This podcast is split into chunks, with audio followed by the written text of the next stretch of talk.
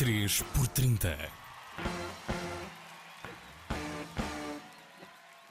Uma viagem por 30 anos de concertos no Coraíso. Thank you so much, everybody. Obrigado. Obrigada. Thank you very much. Have a great weekend. Ana Markel, a nossa mulher das manhãs da 3, tem muitas e boas memórias da Praia Fluvial do Taboão. Algumas incluem concertos, outras tudo à volta. Tenho memórias muito bonitas de Paredes de Cora, não só porque é um festival, se calhar, mais bonito, em termos do verde, de todo o cenário envolvente, hum, como também de ter tido sempre cartazes muito memoráveis. Eu lembro-me que a minha relação de amor com Paredes de Cora começou logo em 98, com um cartaz que parecia feito à minha medida. Lembro-me dos Red House Painters, Tinder Sticks, Divine Comedy.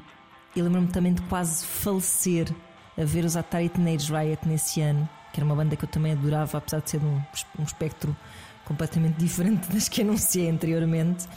Uh, morrendo com o, barulho e a, a, energia daquele concerto, mas morrendo feliz, com certeza. Mal sabia eu ainda, nessa altura era uma jovenzinha, mal sabia o que anos mais tarde, em 2005, iria em trabalho para a Blitz, uh, iria entrevistar aquele que na altura era um ídolo muito recente, ou aliás parte de uma banda que eu admirava há muito pouco tempo, que só tinha um álbum, chamavam-se Arcade Fire.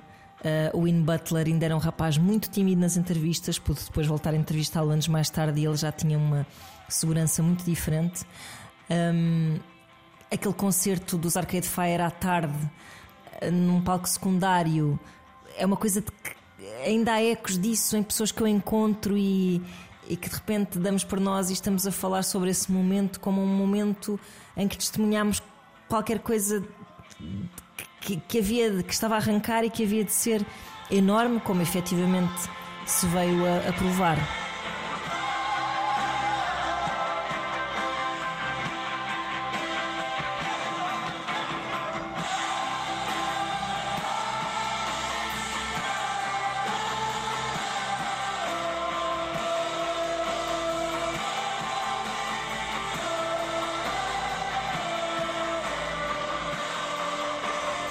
Uh, nesse mesmo ano, lembro-me que uh, vi também os Pixies. Uh, lembro-me que foi a segunda vez que vi os Pixies. Eu achava toda a minha vida, achei que nunca os iria ver na minha vida e acabei por ver mais do que uma vez. A primeira foi num Superboc e pensei, uau, que espetáculo! A segunda foi em Paredes de Cor e pensei, espera lá, isto não é assim tão fixe. Eu é que tinha muita vontade de os ver ao vivo, portanto a minha fasquia estava baixinha.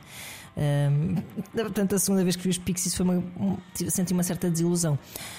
Um, depois, uh, nesse ano também, uh, entrevistei a Juliette Lewis, que estava lá com a Juliette Lewis and the Leaks. E lembro-me que ela tivemos uma conversa assim super íntima nos bastidores e ela deu-me um abraço no fim. Ela estava constipadíssima e eu no dia seguinte estava também constipadíssima. O que me faz crer que eu apanhei um vírus de Juliette Lewis e sinto-me assim, não sei, mais próxima de Hollywood. Depois, eh, também outras memórias. 2011. 2011 teve um cartaz incrível também: Weill, Deer Hunter, uh, Crystal Castles um, Blonde Redhead, também um cartaz bastante feito à medida do meu gosto. Uh, e depois, finalmente, a última vez que lá fui, isto aqui atropelando um bocado as memórias ao longo do tempo, um, a última vez que lá fui foi em 2015.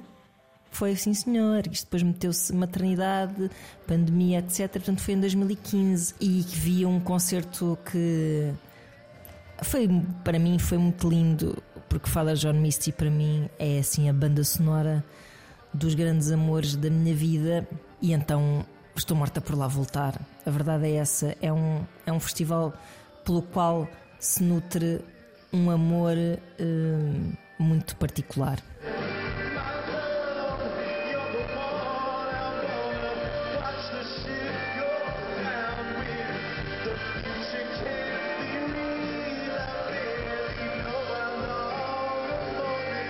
Esqueci-me de acrescentar aqui uma história boa. Em 2011, eu era muito maluca.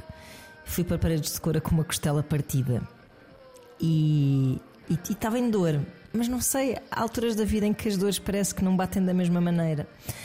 E, e então eu lembro-me que estava lá assim no meio da multidão e às tantas vejo uns bombeiros a passar e, e vou ter com um bombeiro e digo assim: Olha, o que é que me aconselha aqui para uma costela partida?